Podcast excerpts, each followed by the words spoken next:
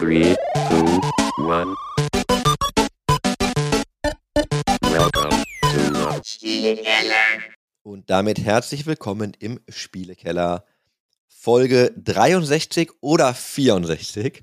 Wir erklären da gleich ein bisschen mehr zu. Mit äh, mir, Chris Hahner und meiner Wenigkeit äh, Herr, Herr Gelo Gehlen. Ja, schön, Hallo, dass wir Dennis. uns heute wieder sehen und hören und ihr uns hören dürft und wir äh, hoffentlich gehört werden. Also die krumme Intro. Das hier ist eine Backup-Folge. Wir haben uns Das hört überlegt, sich aber fast schon schlechter an, als es ist. Ja, aber Wir- ja. wir fahren zum OMR und zwar morgen, also eigentlich heute schon. Heute ist Montag, der 8.5. Wir nehmen auf dem OMR am Dienstag live eine Folge auf, die dann am Mittwoch auch äh, live gehen soll tatsächlich. Sollte das aus irgendeinem Grund nicht funktionieren, Was wir uns nicht wir- vorstellen können. was wir uns nicht vorstellen können, wie Dennis mir versichert, da er ein Produktionsunternehmen hat, no pressure, nehmen wir aber nichtdestotrotz diese Folge auf, ähm, just in case. Also eigentlich hört ihr diese Folge als 64, hoffentlich. Korrekt. Es ist unser normaler Aufnahmetag, jeden Montag in der Früh. In der Regel, wenn nicht irgendwas dazwischen kommt, nehmen wir genau um diese Uhrzeit auf, so gegen 10 Uhr. Und ja, wie Chris schon so schön gesagt hat, es kann sein, dass, wenn alle Stricke reißen und die Folge natürlich viel zu fantastisch ist beim OMR, dass wir sie vielleicht auf nächste Woche schieben und das nichts mit technischen Problemen zu tun hat oder aus Zeitgründen.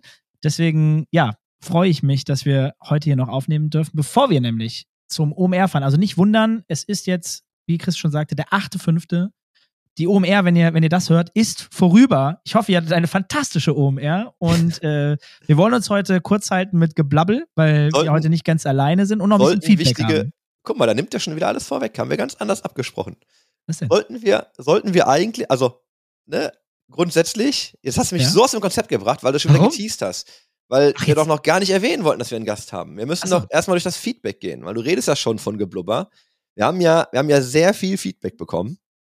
Dass ja, wir leider. Da, ja, dass wir also leider und weniger, zum Glück. wir sollen weniger blubbern, wir sollen weniger meckern, wir sollen bitte mehr News bringen und wir sollen uns bitte äh, besser vorbereiten und nicht immer von Thema zu Thema zu Thema springen, weil es manchmal sehr schwer ist, uns zu folgen. Und Also besser vorbereitet hat niemand gesagt, glaube ich, aber wir Ah, sollten nicht so noch- springen, nee, habe ich nicht, nicht, in, nicht in Spandau, aber ich habe das auch bekommen. Ich habe hier mal Feedback aggregiert aus den letzten Wochen. Ähm, zum einen reden wir sehr stark über Dinge, die wir natürlich kennen und die wir beide auch ne, persönlich kennen oder Menschen, die wir kennen. Und es ist manchmal schwer, uns dann irgendwie zu folgen. Ja, Und äh, wir, wir springen sehr viel hin und her. Und das müssen wir mal lassen. Und, ne, Dennis, da sagt man auch noch nicht, dass wir einen Gast haben, wenn das doch eigentlich die große Überraschung hier war für all die Leute, die jetzt denken, dass sie unser Geblubber hier sich anhören müssen. ja, Vor allem, wenn wir ja gerade einen klaren Ablauf besprochen haben. Boah, weiß ich nicht, aber ist okay. Also ich Fakt ich nehme ist- das jetzt mal so an. Fakt ist, ähm, wir haben es geschafft übrigens. Ähm, meine Mutter hört unseren Podcast jetzt auch. Und äh, ich musste ihr gestern zeigen, äh, wie du aussiehst, weil sie sagt, er hat aber eine schöne Stimme. Oh. Und dann sagt sie so aus dem Nichts, das ist aber nice. ich ich denk so, was? Und dann, sie ist jetzt irgendwo in den, in den 30er-Folgen und meint Liebe halt, Grüße an die Mutter. Äh, Sie sind mir jetzt schon sympathischer als der Chris. und meint halt O-Ton. Ja, das sagt der Dennis immer. Und das sagst du wohl auch ganz oft. Also mir ist das nicht aufgefallen. Sie hört aber viele Folgen auch am. Stück. Und das ist nice, oder das ist ja nice, ist wohl Ja, deine nice neue mag ich schon Catchphrase. gern das Wort. Ja. Das ist super. Wenn du das nächste Mal deine Mama siehst und sie dann auf einmal mitten im Sprachgebrauch sagt, ja, Chris, das ist wirklich nice, habe dann hoffentlich denkst du immer an mich. ich hab mich gestern weggeschmissen, weil das ist kein Satz, den meine Mutter sonst benutzt. ähm, aber also nochmal ernsthaftes Feedback. Also ja, ähm, nehmen wir uns zu Herzen. Ein Stück weit. wir haben auch tatsächlich, ich habe einen Fehler gemacht, ich habe in die, in die Folgenbeschreibung geschrieben, dass wir über den Activision Blizzard und Microsoft Deal, dass der geblockt wurde, ne, dass wir darüber gesprochen haben. Haben wir in der Folge gar nicht. Haben wir tatsächlich im Vorgespräch, was echt lang ging. Ähm, alte Männer und Gehirne. Was wir aber machen ist, ich habe jetzt ein schönes Zitat, das das Ganze erklärt. Das heißt, ich werde das aber, da das irgendwie vier Minuten 30 oder 20 oder so lang ist, spiele ich das am Ende der Folge ein. Das heißt, wir sprechen da nochmal drüber, aber das Zitat könnt ihr euch dann anhören und wenn ihr da keinen Bock drauf habt, einfach ähm, aufhören. Es lohnt sich aber dran zu bleiben. Und um nämlich weniger zu blubbern, haben wir uns heute einen fantastischen Gast eingeladen. So sieht's aus. Wir sind nicht ganz alleine. Liebe Nicole, lange. Schön, dass du heute da bist. Wie geht's dir? Schön, dass du da bist und äh, wir heute mit dir sprechen dürfen.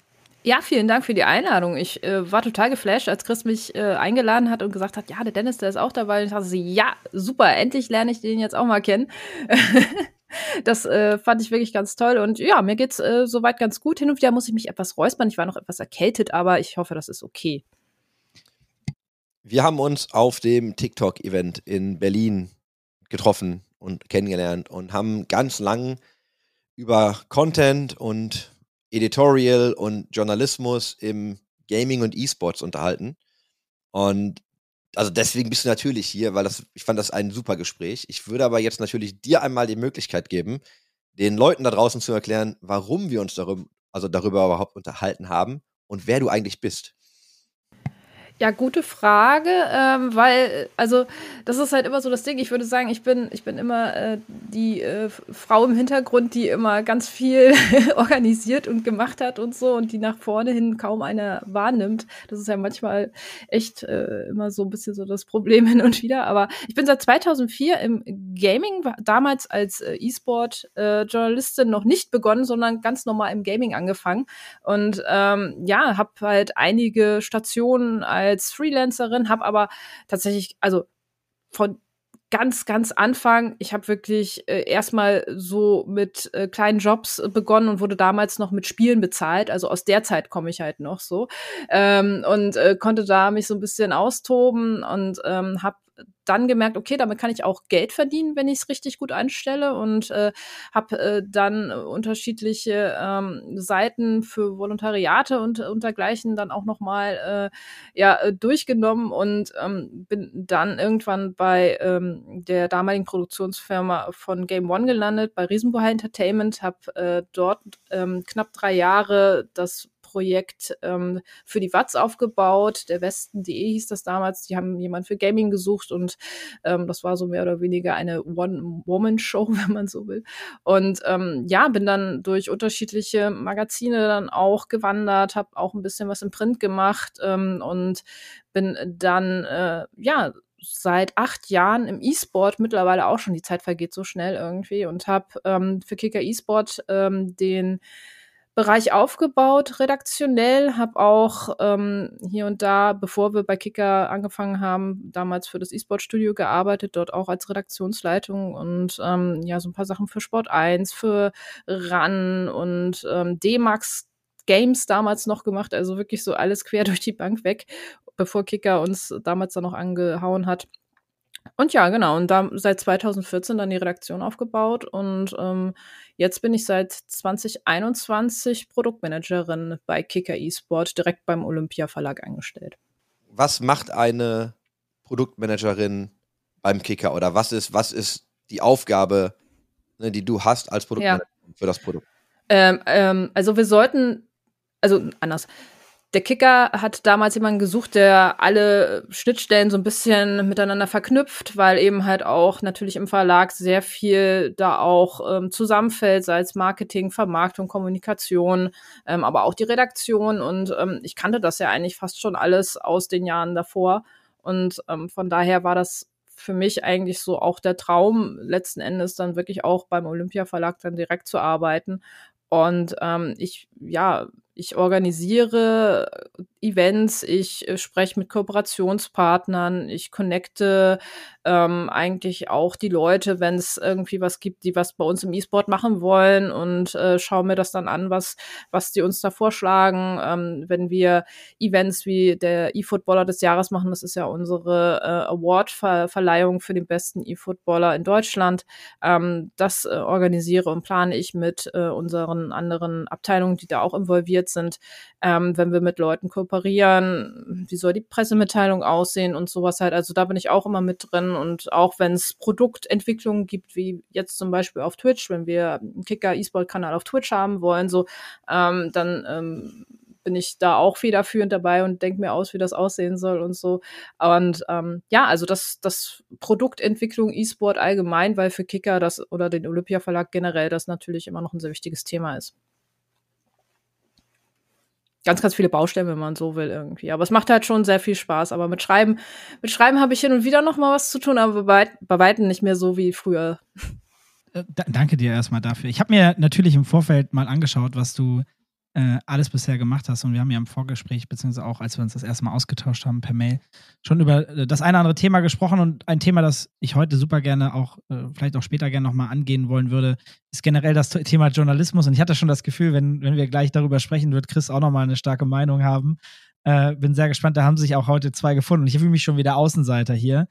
Ähm, deswegen, ja, ja, Chris. Nein, du hast, du hast ja eine schöne Außenperspektive. Das hat ja nichts mit Außenseiter zu tun. Außenseiter, ja, ich sag's doch. Nein, nein, das ist, äh, du, du hast da bestimmt einen anderen Blick drauf, aber ich glaube, ich habe mich mit Nicole auch genau aus dem Grund so lange unterhalten, weil es ist einfach spannend, ne? weil grundsätzlich habe ich da das gleiche für den Observer gemacht. Ne? Gut, ich habe die Firma jetzt, das war halt eine Firma, wir hatten keinen Verlag dahinter, so das haben wir dann irgendwie, also das war ein anderes Setup, aber die Aufgabe war ja eigentlich die gleiche, ne, das Ganze zu bauen. Die Verantwortung ging vielleicht darüber irgendwie noch so, okay, das muss halt irgendwie auch Geld machen, du musst die Mitarbeiter bezahlen und so. Das war halt leicht anderer Blickwinkel, aber die Grundaufgabe, so was Editorial und Journalismus angeht, war ja sehr ähnlich.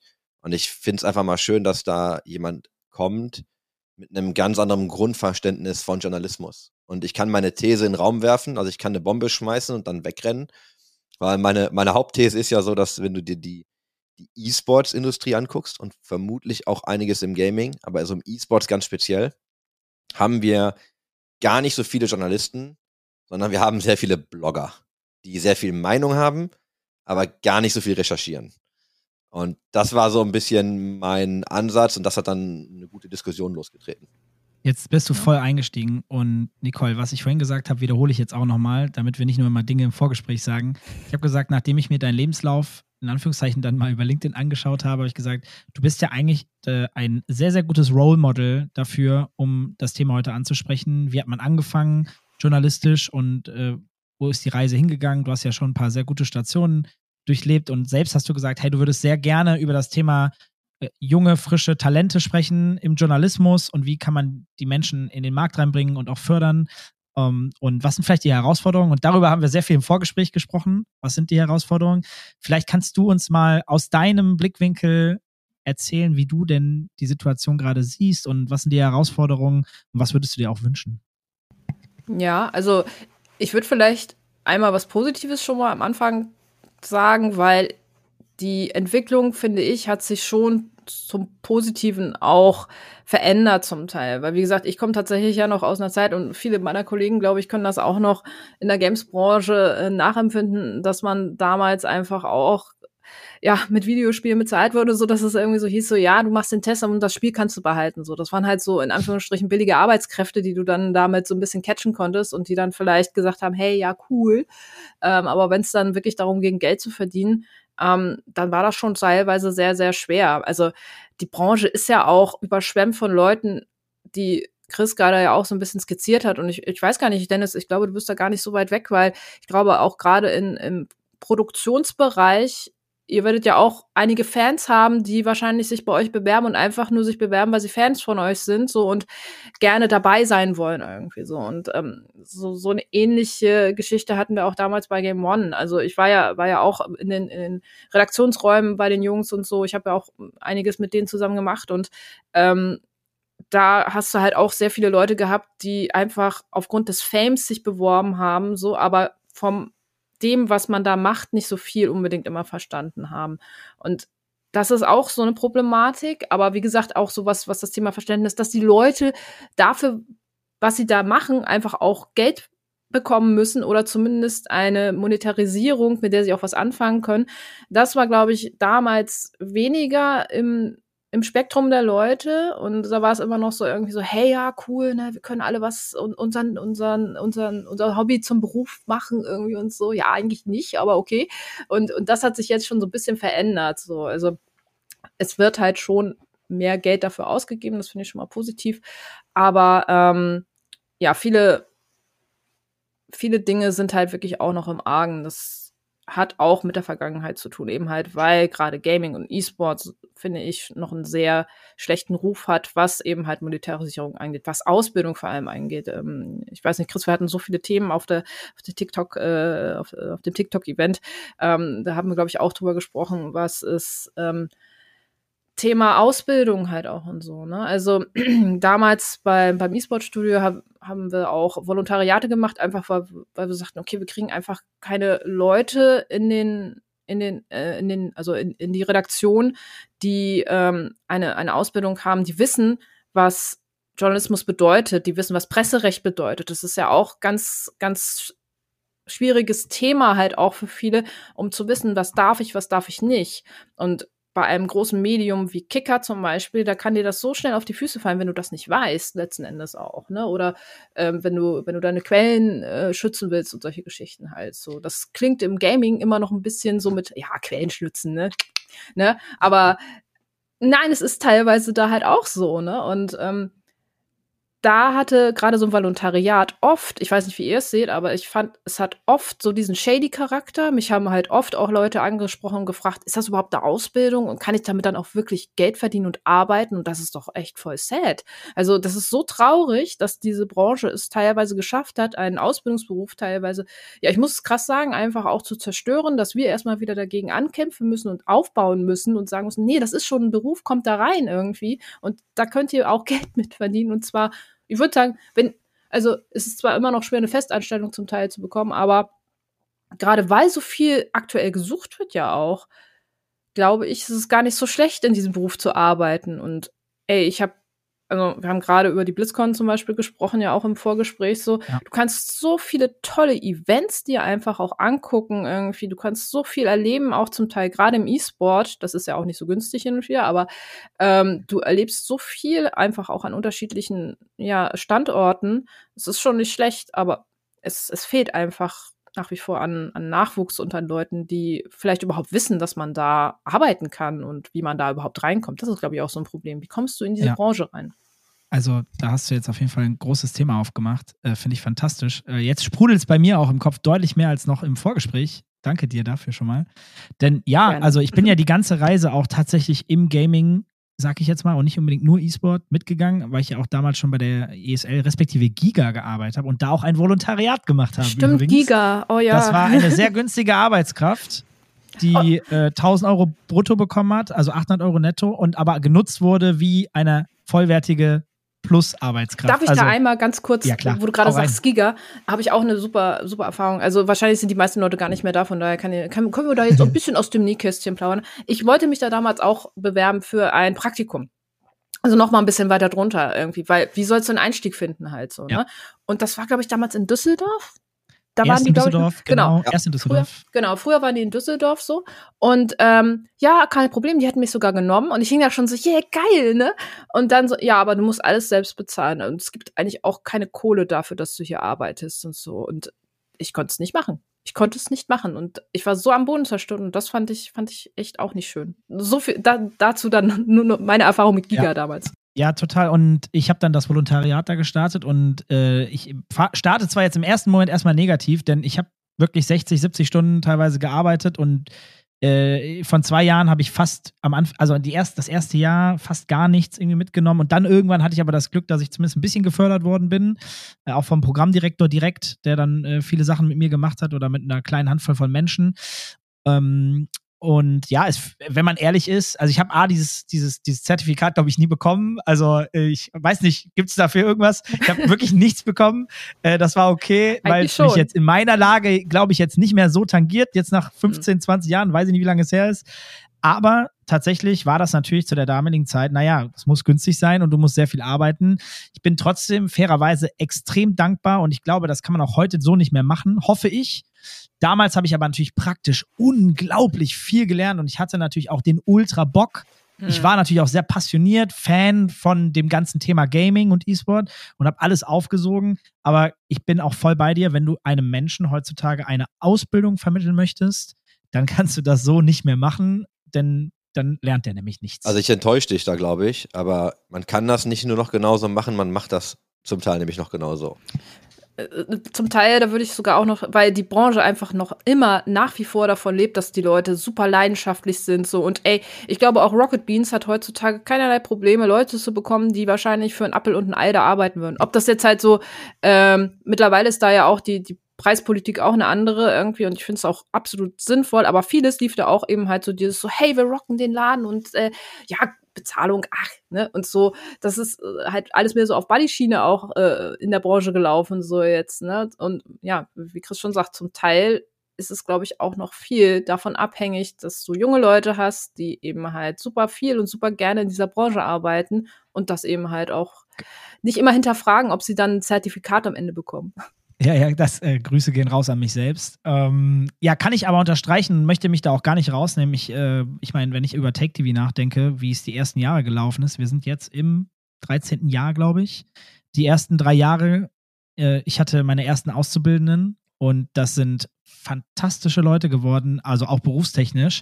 Aber Hand aufs Herz, und da würde ich mich auch anlügen, wenn ich es anders sagen würde, Ausbildung, wie man es klassisch kennt, so war es definitiv nicht. Das war ein absolutes Startup-Feeling und alle saßen da zusammen und haben mehr als Vollgas gegeben. Grüße, ganz besondere Grüße gehen raus an Timo und Marius, äh, die mittlerweile leider nicht mehr bei uns arbeiten, aber wir immer noch im Austausch sind und die auch in der Branche äh, einen fantastischen Job machen und ähm, also menschlich wie auch inhaltlich gnadenlos gut sind. Und wir haben halt viel uns gegenseitig beigebracht, muss man auch so sagen. Aber das ist jetzt nicht mehr so, wie es bei uns heute abläuft. Ne? Also da ist jetzt schon viel passiert und mittlerweile ist es halt eine richtige Ausbildung, äh, wo Menschen äh, halt viel vermittelt bekommen und klare Inhalte haben über verschiedene Zeiträume. Früher haben sie einfach alles gemacht und ja, früher war es vielleicht noch nicht möglich, äh, aber heute finde ich schon, dass das möglich sein sollte. Eigene Erfahrung also, auch. Du brauchst einen geschützten Raum einfach auch so. Du musst lernen dürfen irgendwie so. Also ich kenne es ja. halt auch noch von damals. Ich habe super viel gemacht. Ich habe unheimlich viele Praktika gemacht. So, ich habe früher auch äh, in meiner allerersten Ausbildung, ich komme ja eigentlich aus, aus dem Grafikdesign, so hab, wollte aber schon immer was mit Spielen machen und habe damals für Eidos und, und äh, DTP hieß es damals noch, äh, jetzt mittlerweile Dedelic und so.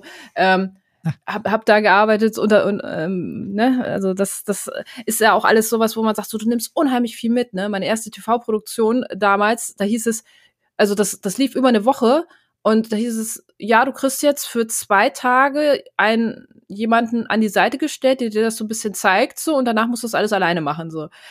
Und ich war damals so, also was heißt so doof? Es hat mir sehr viel gebracht, aber ich ja so, ja, ich würde das super gerne mal machen und gerne lernen und so. Und dann hing ich da und durfte das alles dann irgendwann alleine machen. So. Also das war total crazy. Heutzutage würde ich sagen, nein, nein, ich mach das nicht. Oder wenn, wenn ich so jemanden hätte, wo ich weiß, okay, die arme Person soll das jetzt alleine machen, würde ich sagen, okay, nee, die braucht mindestens zwei Leute noch da dran. Nicht, weil sie es vielleicht nicht schafft, von, von der, von der Manpower oder von ihrem Können, aber die ist danach total fertig. Also ich war danach wirklich total fertig und dann bekommst du noch von Leuten gesagt, so nach dem Motto, ja, aber die hat eigentlich ja gar nichts mit TV bisher gemacht, so, ne? ja, aber die macht gerade die ganze Sendung irgendwie gefühlt so fast alleine für euch, so, und ihr, ihr pöbelt dann da noch rum, dass sie keine Erfahrung hat, ne? Also das ist halt dann auch wieder so richtig übel auch zum Teil, ne? Aber das Schöne ist ja, dass du dir dann genau das in deinen Lebenslauf schreiben kannst und zur Not das, dann das, irgendwo ja. zur Not dann irgendwo hingehen kannst, wo das halt gewertschätzt wird. Wir, wir mixen ganz viele Themen gerade ineinander. Ich würde das einmal kurz ähm, ja, sorry.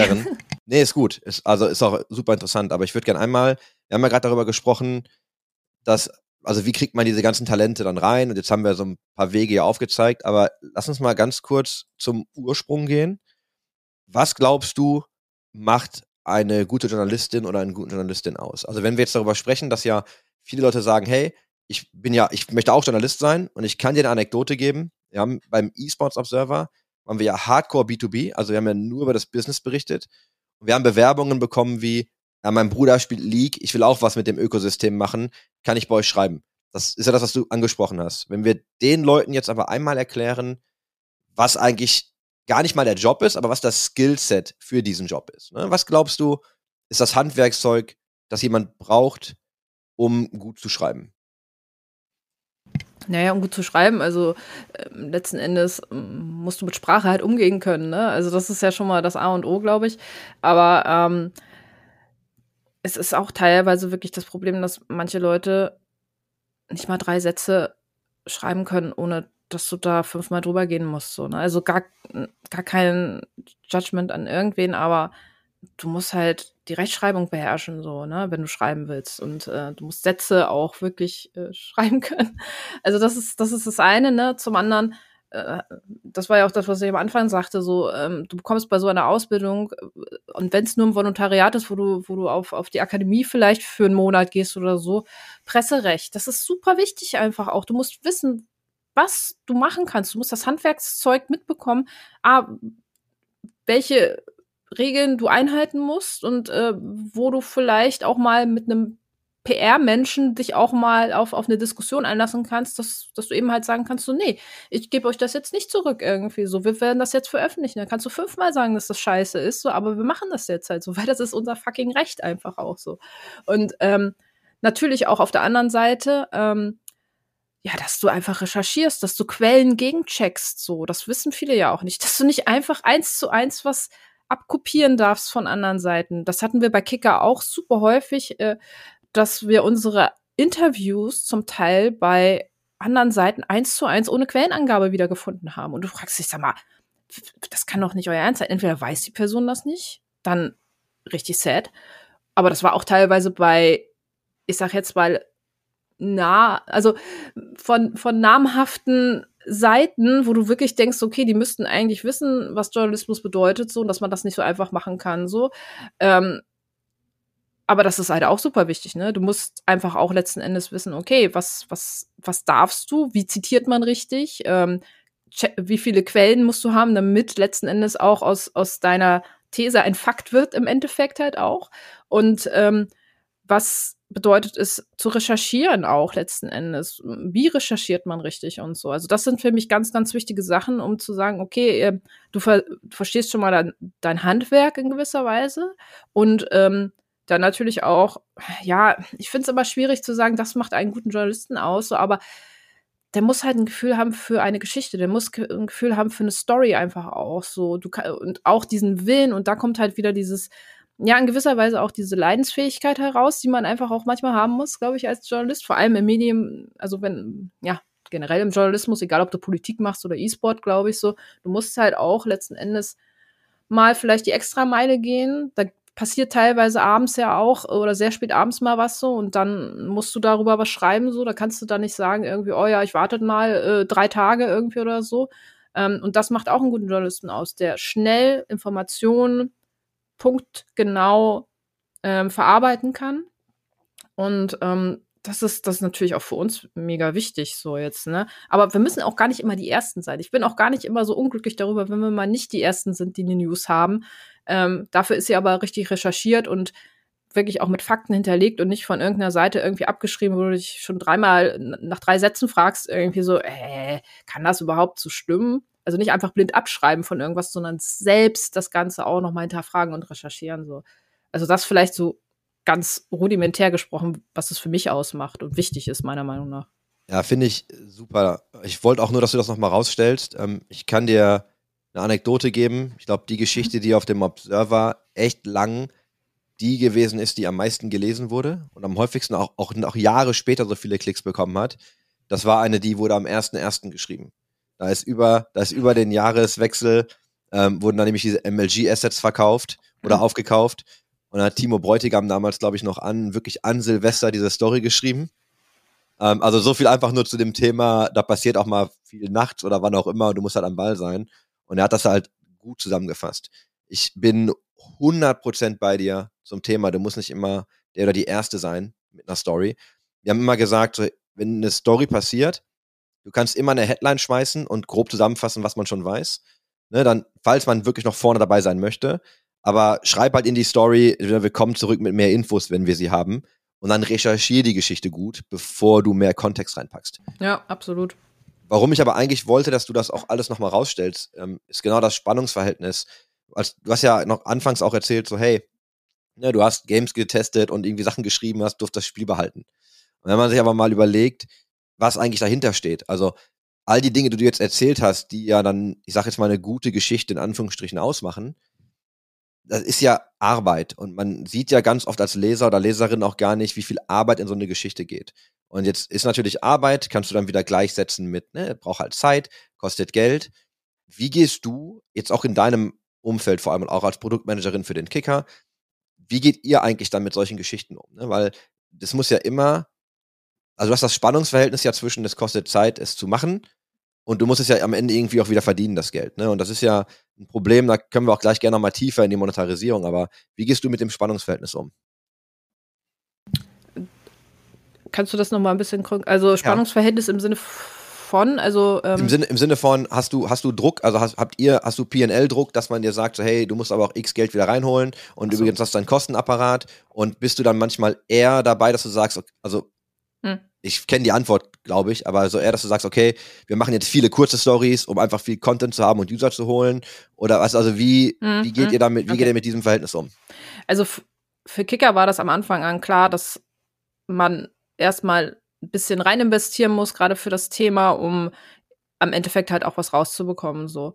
Ähm, und rauszubekommen, das ist jetzt nicht immer unbedingt hier, ähm, wir verkaufen XY und kriegen dann damit XY rein, so, sondern ähm, für uns ist es einfach wichtig, dass wir das Thema besetzen.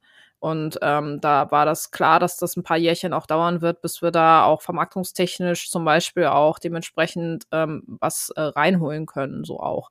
Ähm, aber nee, absolut nicht. Also ich glaube, das machen einfach auch viele zum Teil falsch, dass sie ähm, da sehr viel Geld reinpumpen und erwarten, dass dann gleich im ersten Jahr nicht nur Umsatz, sondern auch Gewinn damit reingeholt wird. So. Und ähm, dann sind sie am Ende ganz verwundert, dass das ja eine Menge Geld kostet, zum Teil, wenn du es richtig machen willst. So, ne? Und das ist nicht wirklich nachhaltig und nicht wirklich äh, ökonomisch für den ganzen Apparat, sage ich jetzt mal.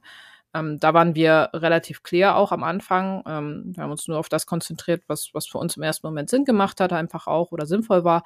Und ähm, Natürlich müssen wir halt auch gucken, dass, dass wir unsere, unsere Inhalte dementsprechend halt auch oder den, E-Sport-Teil bei uns halt auch monetarisiert bekommen, ist klar, weil ähm, wir auch viele Extra-Produkte machen, die äh, natürlich auch nochmal eine gewisse Palettenerweiterung sind, die eine Zielgruppenerweiterung sind. So, daraus ziehen wir schon eine ganze Menge. Alleine auch um zu sagen, hey, wir erweitern dadurch die Zielgruppe, das ist positiv für uns, so das kann uns nur gut tun. Und ob dafür jetzt was für einen Kicker reinkommt oder für den E-Sport-Bereich an sich, das ist erstmal egal, aber es kommt halt Zusatz, äh, zusätzlich was mit rein. So. Von daher Druck in dem Sinne nicht, nee, weil wir das alles sehr, ähm, ich sage jetzt mal, sehr klar auch angehen und da eine sehr gute und realistische Einschätzung auch von, von, von der Verlagsleitung und auch vom, vom Führungskreis einfach ist so, das finde ich super.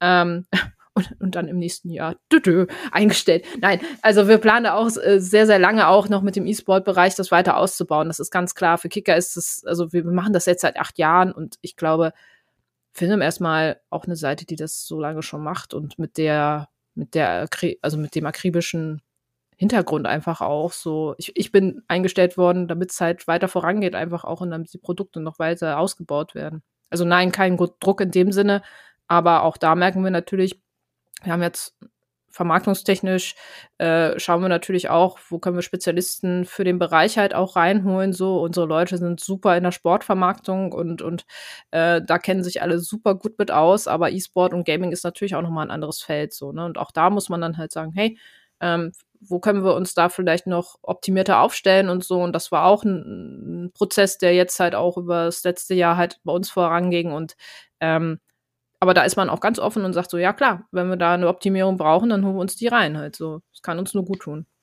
Ihr habt, wenn ich das richtig gesehen habe und gelesen habe, äh, auch einen neuen Online-Vermarkter zwischenzeitlich mit ins Boot geholt, korrekt? Genau, das äh, Pushfire, genau. Ähm, die äh, haben uns auch bei der Produktion ähm, mit dem E-Footballer des Jahres äh, unterstützt und äh, das äh, war dann also die haben ja mehrere äh, Abteilungen sozusagen, so ähm, mit Player One auch und ähm, genau, Player One und Pushfire, mit den beiden haben wir jetzt äh, im letzten Jahr kooperiert sozusagen und auch äh, weiterhin auch für die Online-Vermarktung.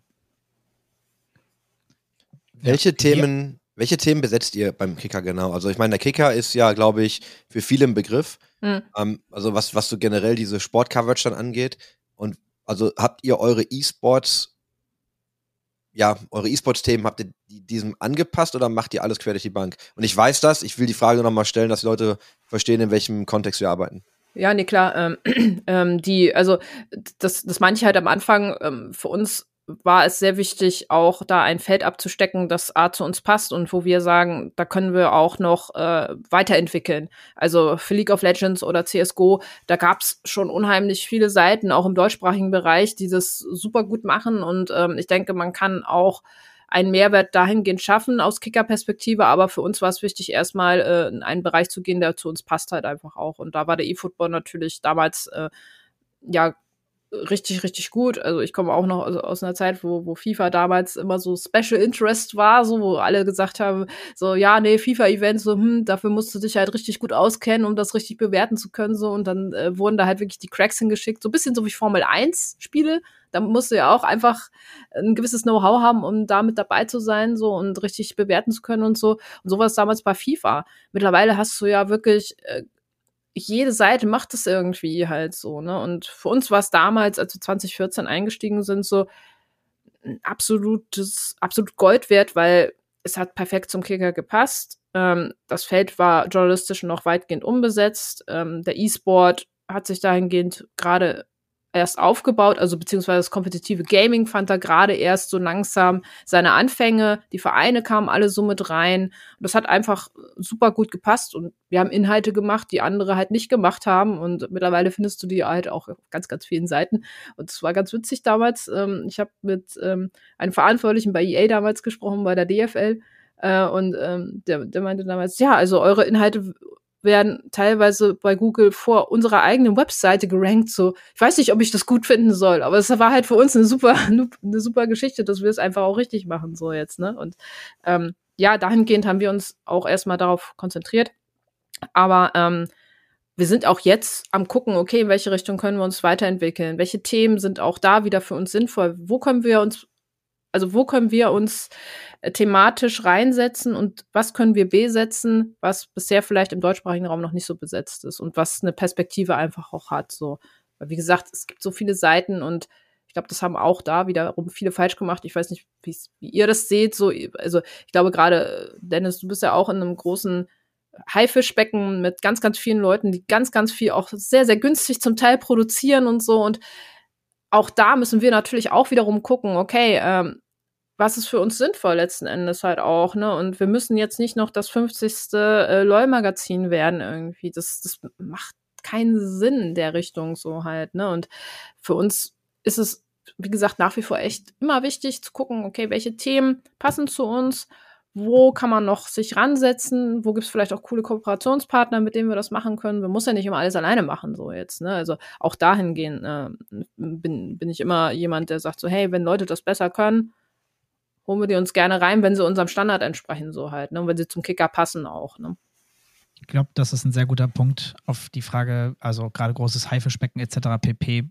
Du hast halt schon immer sehr, du hast es anfangs so schön gesagt, da sind die Leute sehr günstig, weil sie irgendwie durch, äh, durch Passion irgendwie in den Job wollen, ob jetzt bei Game One damals oder bei den Rocket Beans oder bei Take TV oder bei Freaks for You, spielt gar keine Rolle. Das ist alles irgendwie so einbecken, würde ich jetzt mal sagen. Alles aus unterschiedlichen Motivationen. Ich bin League-Fan, ich bin Game One, Game Two-Fan oder StarCraft-Fan oder was auch immer.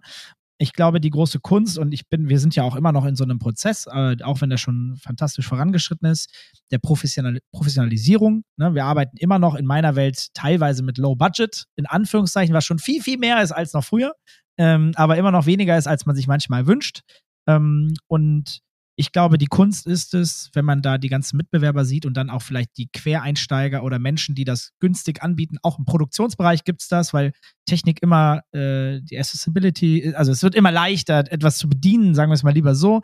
Und da glaube ich halt, Qualität ist halt extrem wichtig. Und was mir auch auffällt, Kommunikation was der Standard, wie man mit einem Kunden arbeitet, wie ist die Verfügbarkeit und wie, wie nachhaltig arbeitet man.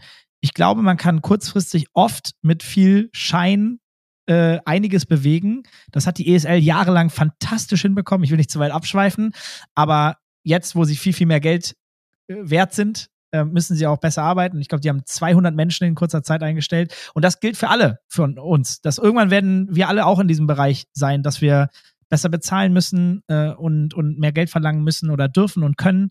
Und ich glaube, äh, wir müssen halt alles daran tun, jetzt frühestmöglich zu zeigen, dass wir durch Qualität und, und gute Kommunikation uns abheben gegenüber denen, die jetzt vielleicht noch auch noch günstiger sind. Ne? Und das ist ja dann ein Weg nach oben, die Treppe, die man steigt in meiner Welt. Ja, absolut. Hier knallen ja zwei Welten aufeinander, ne? Und ich glaube, das ist ein, da, da, also da machen wir das Monetarisierungsfass jetzt kurz auf, nochmal, aber ich glaube, weißt du, wenn du dir anschaust, was du machst und was das eigentlich kostet und in welcher Industrie du das machst. Und jetzt gibt es natürlich im E-Sports, nur ne, Publisher haben das Geld, brauchen wir uns nichts vormachen. Ich glaube, Dennis, deine Firma ist auch eine der wenigen, die auch wirklich Geld abwirft im E-Sports. Ne, also mal losgelöst von Publishern oder vielleicht zwei, drei ganz großen Playern. Aber auch gerade beim Journalismus merkst du halt, du schreibst es halt in einer Audience, wo es Leute oder für eine Audience in einer Industrie, der es A gar nicht so gut geht.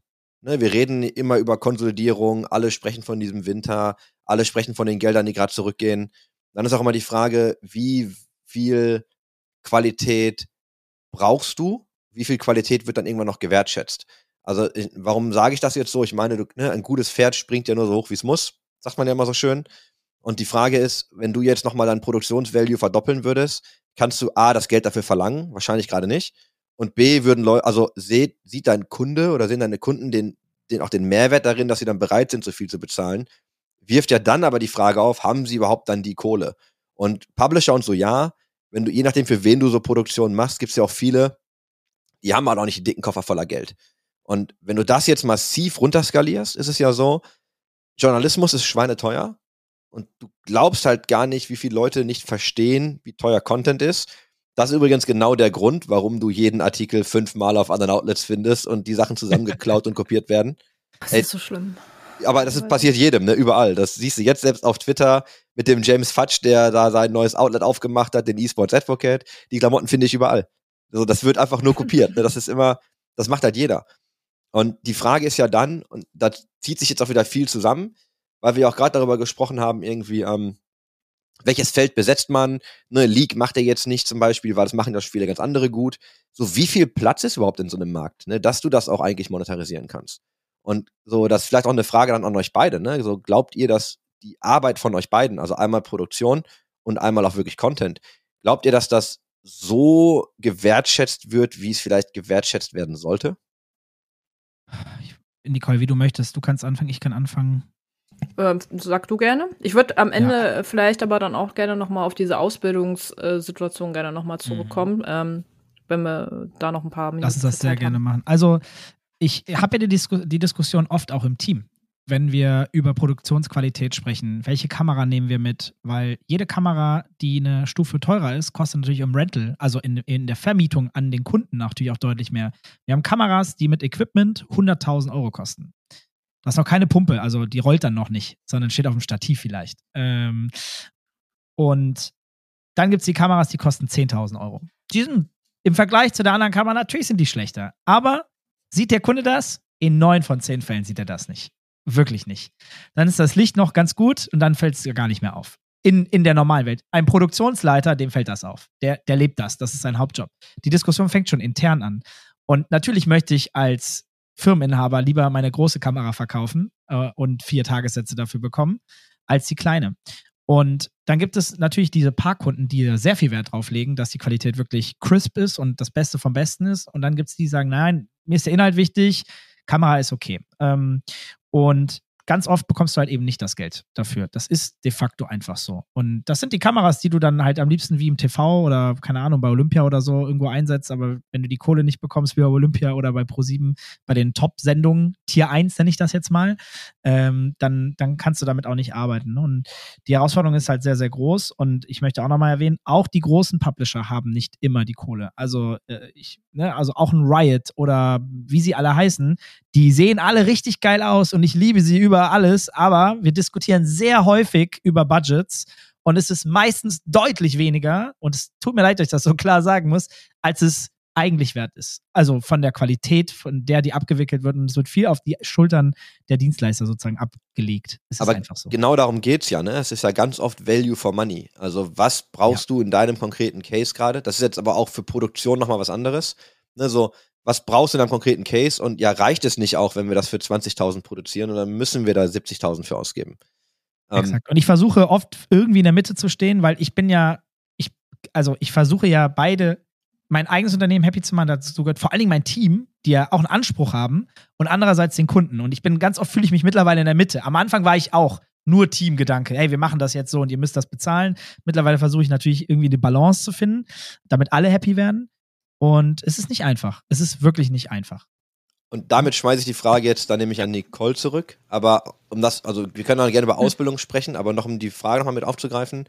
Glaubst du eigentlich, dass die Leute, die, na, ist jetzt schwierig zu definieren, welche Gruppe ich genau meine, aber so die Leute, die jetzt kommen und Content lesen, glaubst du, dass Editorial so gewertschätzt wird als das, was es eigentlich ist und bekommt es so die Wertschätzung, die es eigentlich haben müsste? Also ich glaube, die Leute wissen schon, was sie an dem Inhalt haben. Man hat ja auch einen gewissen Trust schon aufgebaut, alleine durch die Marke. Und ich finde, es ist die größte Wertschätzung, dass die Leute sagen, ja, also ich gehe lieber zum Kicker und lese mir das dadurch, weil ich weiß, da ist es gut recherchiert und da stimmt es auch, als irgendwo anders hin halt so. Das finde ich schon mal wertschätzend, ja. Ähm, jetzt, also vom Leser absolut, finde ich schon. Ähm, das Feedback bekommen wir ja auch immer ganz, ganz gut so. Ähm, aber dann hast du halt wiederum natürlich dann die andere Seite, wo du sagst, so, okay, ähm, wer bezahlt uns, also wer bezahlt das denn dann halt auch letzten Endes so, ne? Und da kannst du dann natürlich wiederum gucken, machst du irgendwann mal eine Paywall vielleicht irgendwie für gewisse Sachen halt so. Und da weißt du es dann ja erst recht, äh, ob die Leute dann äh, deinen Inhalt zu schätzen wissen oder nicht, oder ob sie dafür dann halt vielleicht auch einen Euro ausgeben würden oder nicht. Also wir reden ja nicht von hohen Summen, also äh, das muss ja muss ja gar nicht so teuer einfach auch sein. So, aber was ist der Leser letzten Endes dafür? Also was was ist der Leser letzten Endes gewillt dafür zu bezahlen? Das das wird, glaube ich, dann spannend so.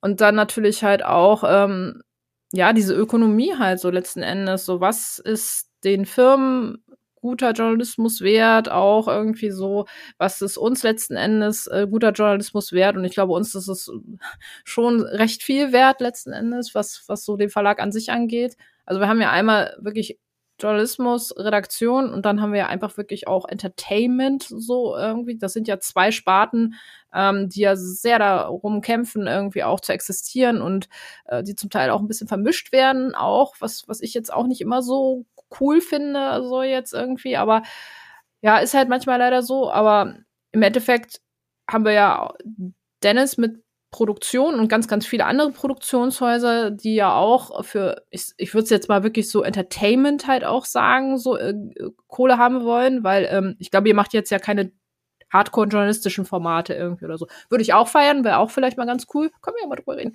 Aber insgesamt halt Gerne. so, äh, insgesamt halt so, äh, ist das ja dann die Entertainment-Branche dann halt auch, die ja auch äh, legitimen Kohle haben will, so irgendwie. Und dann hast du den Journalismus da in gewisser Weise so, wofür immer weniger Leute Geld ausgeben. Das ist ja einfach auch so die Krux an der ganzen Geschichte. So, die geben lieber ihrem Lieblingsinfluencer und Twitcher Geld als einem Medium, das vielleicht halt auch wirklich ja, die, die Infos doppelt gegencheckt, die sie dann rausspült, ne? Und das, ich will das eine gar nicht verteufeln, aber man merkt halt schon, dafür sind die Leute gewillter, Geld auszugeben, als jetzt für guten Journalismus, wo sie informiert werden halt auch und was super viel Zeit in Anspruch nimmt. Also dahingehend könnte schon etwas mehr Wertschätzung dann natürlich auch kommen.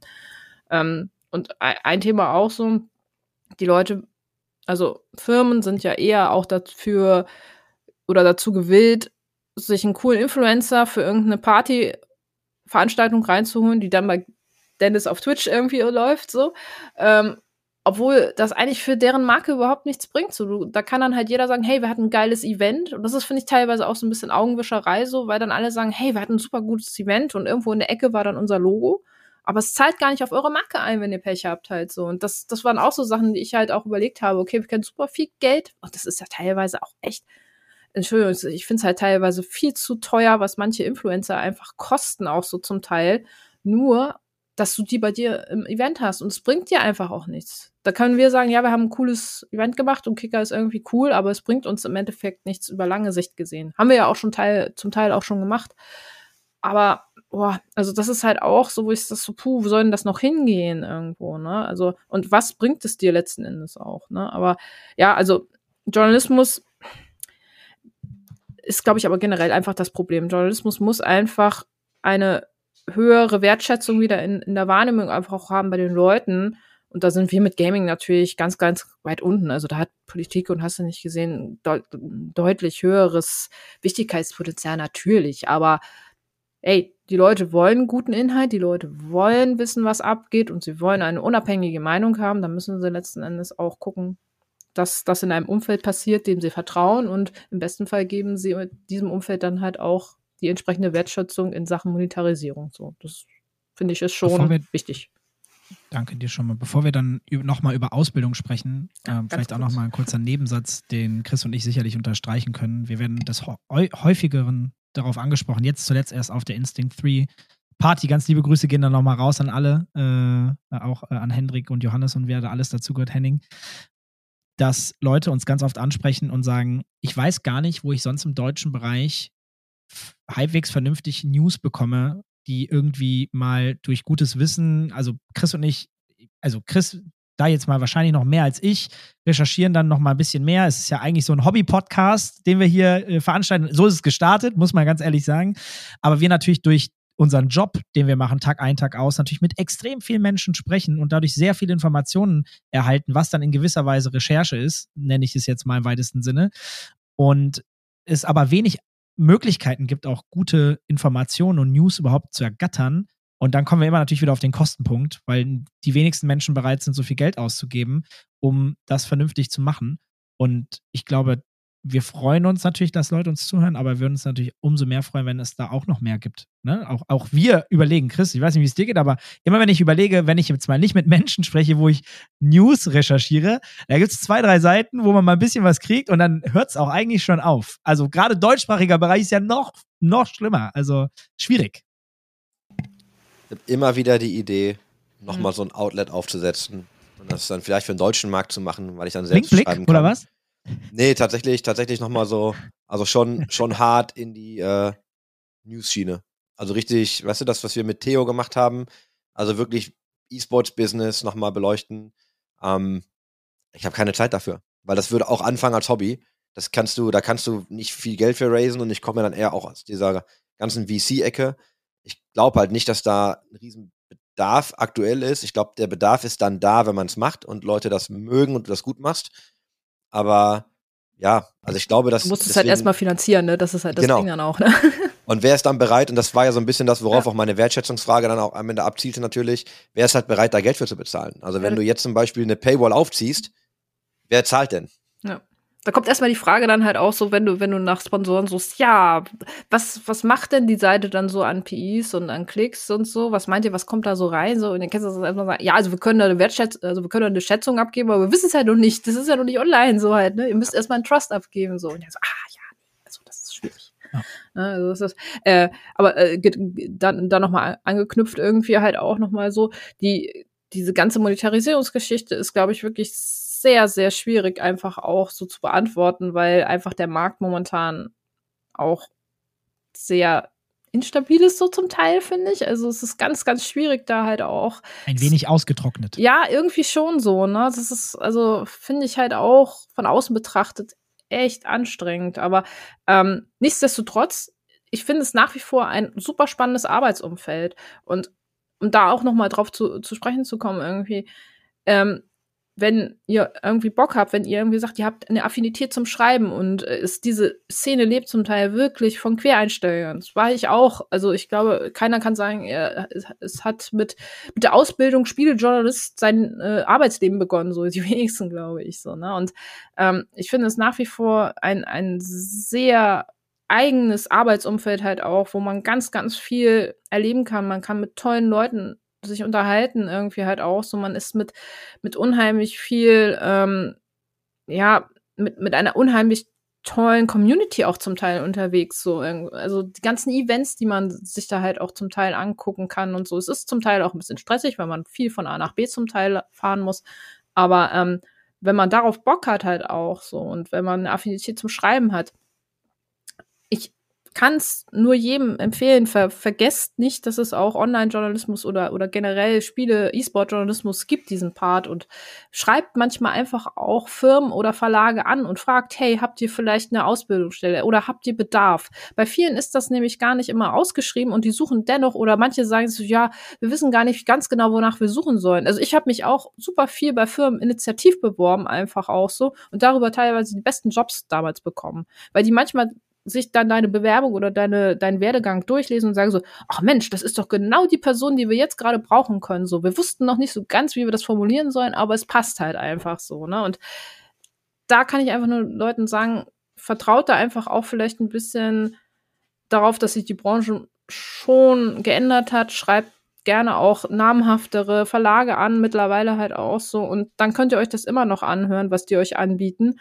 Aber auch so ein Volontariat ist also das Volontariat ist mittlerweile auch wirklich nicht mehr das, was es früher war. Die Leute sind sensibilisiert darauf, euch eine Ausbildung auch wirklich auch zu geben. Und es ist eine Ausbildung. Es ist wirklich auch was, womit ihr Geld verdienen könnt und womit ihr am Ende halt hingehen könnt und sagen könnt, so, hey, ich bin ausgebildeter Journalist mit der und der Spezifikation. Und die Leute werden das dankbar annehmen. Also, wie gesagt, wir waren damals so verzweifelt, wir mussten uns die Leute selber dann halt auch ausbilden, so jetzt, aber die Branche muss dahingehend, glaube ich, auch noch richtig viel nacharbeiten, wenn sie nicht den Anschluss verlieren will, wenn sie nicht dann auch noch den, ja, den Nachwuchs verlieren will, letzten Endes auch. So, die müssen Angebote machen halt irgendwie so. Und ich kann da nur sagen, hey, wenn ihr Bock habt, wenn ihr, wenn ihr schreiben wollt, kommt zu uns irgendwie so, wenn ihr auch ein bisschen schon äh, Erfahrung habt in dem Bereich, denn das ist wichtig letzten Endes halt auch, wenn ihr als Journalist gelten wollt, ansonsten seid ihr einfach nur Auszubildender. So, das muss man dann halt leider auch so sagen. So, aber auch das ist nicht schlimm. So, ne? Und äh, Hauptsache erstmal anfangen irgendwie, ne? Wo, wo, wo darf man sich denn melden? Wir werden das sicherlich nochmal mit einem Link irgendwo mit reinschmeißen wir uns in die Beschreibung, aber äh, ja. was ist der beste Weg?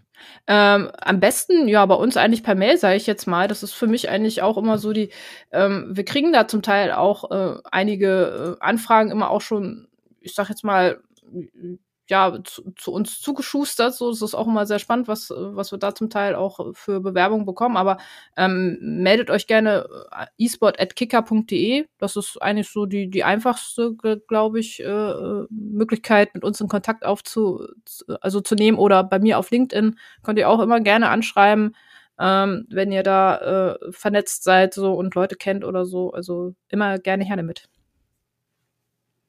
Sweet. Ja, vielen, vielen Dank. Kann ich cool. nur unterstützen. Mir ist gerade noch aufgefallen, bin ich dann also jetzt Journalist? So habe ich mich noch nie gesehen. Ich habe ja ein Volontariat abgeschlossen. Äh, dann wärst du theoretisch, ja. Also dann okay, bist du ausgebildeter Journalist, ja. Okay, lassen wir das mal beim theoretisch. Oh, oh, oh. oh. ich weiß ja nicht, was du bisher, was du bisher noch so alles gemacht hast. So. Aber äh, das Handwerkszeug solltest du dann ja auf jeden Fall dabei haben. Ja, fantastisch. Ja, fantastisch. Ja, Dennis. Dann, ja, schreib, dann schreibst du jetzt wieder mehr Texte. Ja, ich, absolut. Das, das Ding ist ja tatsächlich, dass ich grauenvoll in Texte schreiben bin. Deswegen fand ich es gerade so lustig, als ich drüber nachgedacht habe. Äh, und ich das immer sehr gerne an Chris abgebe. Ich schreibe gerne, aber nicht gut. Darf man das so sagen? Ja, ne? Ja. Du, es gibt in jedem Bereich äh, Leute, die ihren Job gut können und schlecht können. Ne? Also das hat nichts mit der Ausbildung zu tun, glaube ich, zum Teil. Was da, nein, aber du machst da dafür andere Sachen äh, hervorragend. Du, ey, wie gesagt, ich habe auch eine ganz andere Ausbildung. Meine erste Ausbildung, so, ich mach, mach das zwar auch gerne. Äh, in manchen Sachen war ich äh, besser als in anderen, so sage ich jetzt mal. So muss man das formulieren, glaube ich. Ähm, aber äh, ne, das, das muss man halt für sich dann sein Feld finden. Das ist das Schöne in der Medienbranche. Da gibt es äh, so ja, viele total. Felder. Es gibt noch Potenziale. Es gibt noch Potenziale, genau. wow. Hast du denn noch ein Thema, das wir jetzt nicht mit dir besprochen haben, das du gern noch ansprechen möchtest? Oder hast du eine Frage, auf die du eine Antwort hast, die dir aber nicht gestellt wurde?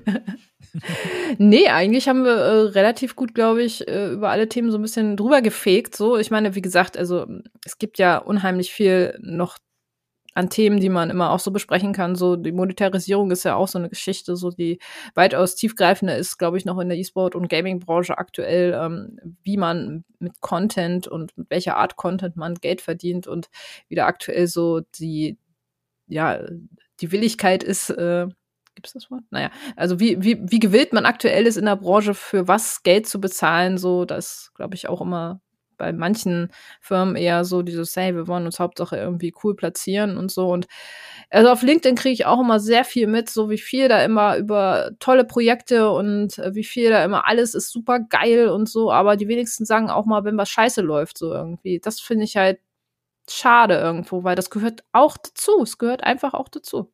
Auf LinkedIn ist alles geil. Auf LinkedIn ist wirklich alles geil, ne? Also Immer. äh, alles, egal. äh, Und ja, das ist halt schade so ein bisschen. Ich finde, man kann halt auch mal sagen, so, hey, das lief jetzt nicht so gut. Neulich aber auch gesagt, so, hey, mit dem Podcast, also auch das, ne? Ich finde, es ist nicht schlimm, wenn man sagt, es braucht mal eine Entwicklungszeit. Es ist nicht alles von 0 auf 100 sofort erfolgreich. So, das habe ich auch damals, äh, als, als wir mit unserem Podcast Slash GG gestartet sind, so, da war der Anfang auch holprig so irgendwie. Und das hat ein halbes Jahr oder noch ein bisschen länger gedauert, bis wir dann halt Zahlen hatten, wo wir sagten, so ja, das ist auch was, womit man dann vielleicht auch mal Geld verdienen kann, halt irgendwie oder so. Ne? Das finde ich aber nicht schlimm. Das gehört dazu irgendwie. Und manche. Finde ich sehr, ja. sehr gut, dass du das sagst. Ich predige das tatsächlich immer intern. Man muss immer schauen, wo man herkommt und wo man hin möchte natürlich auch. Ja. Aber es ist halt eben ein Weg und der braucht auch eine Weile. Es gibt immer Dinge zu verbessern.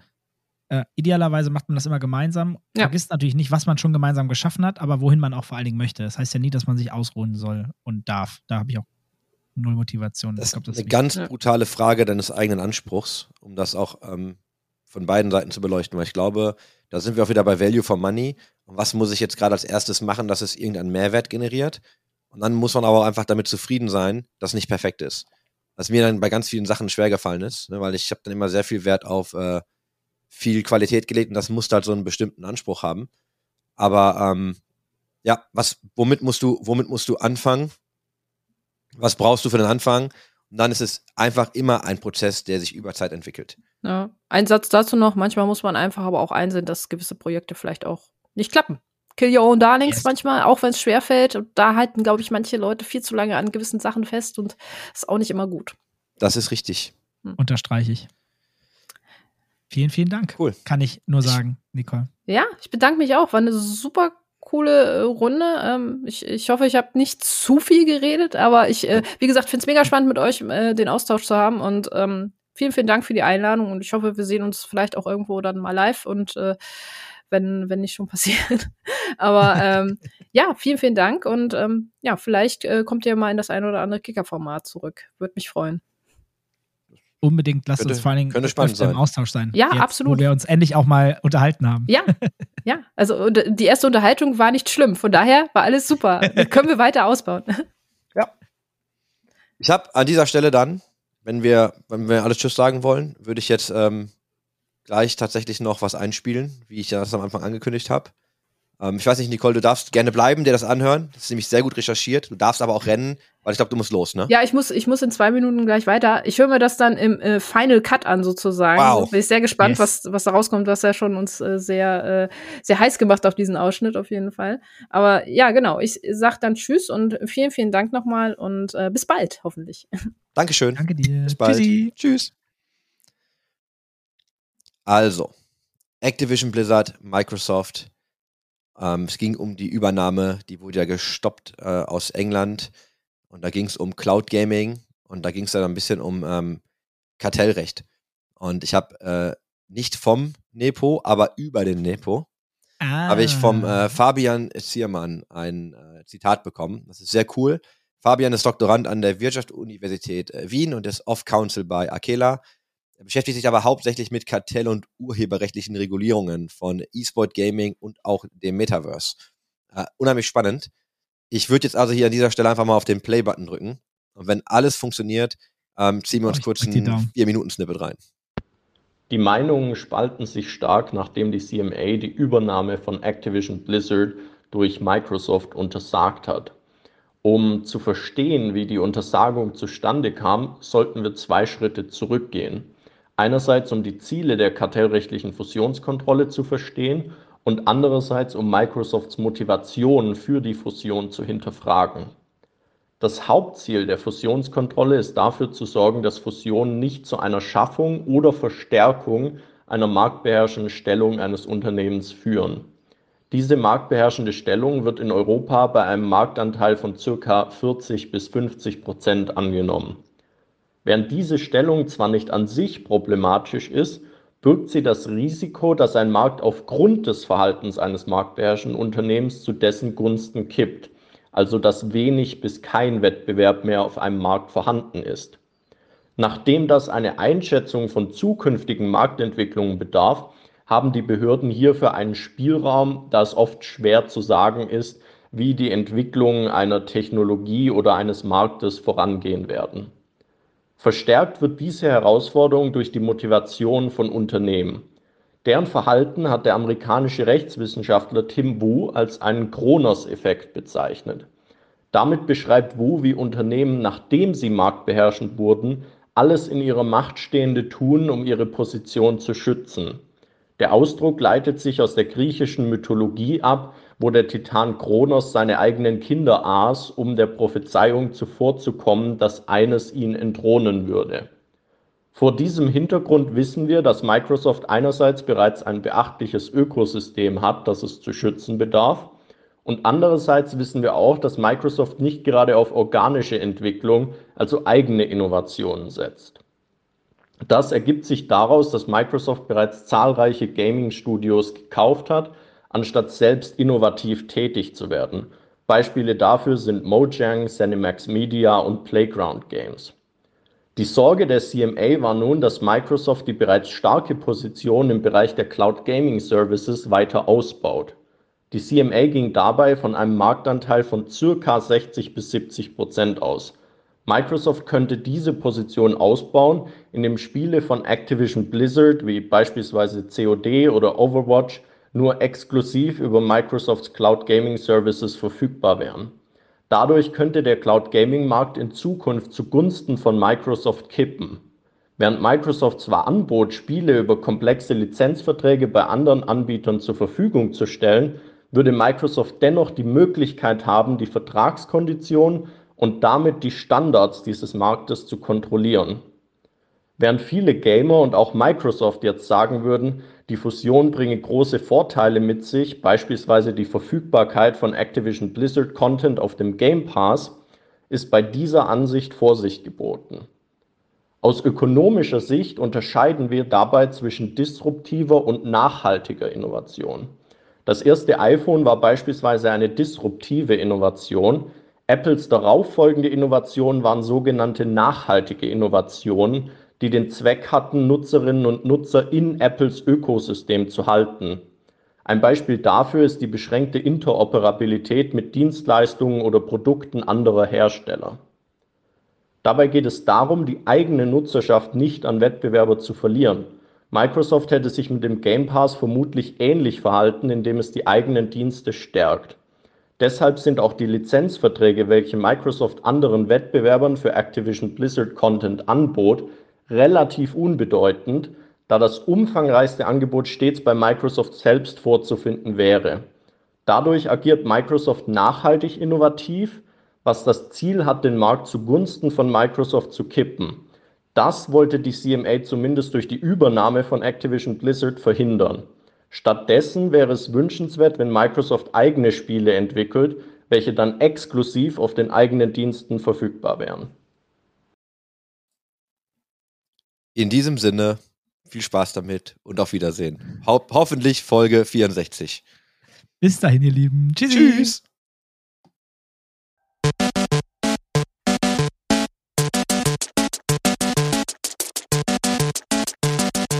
System shut down.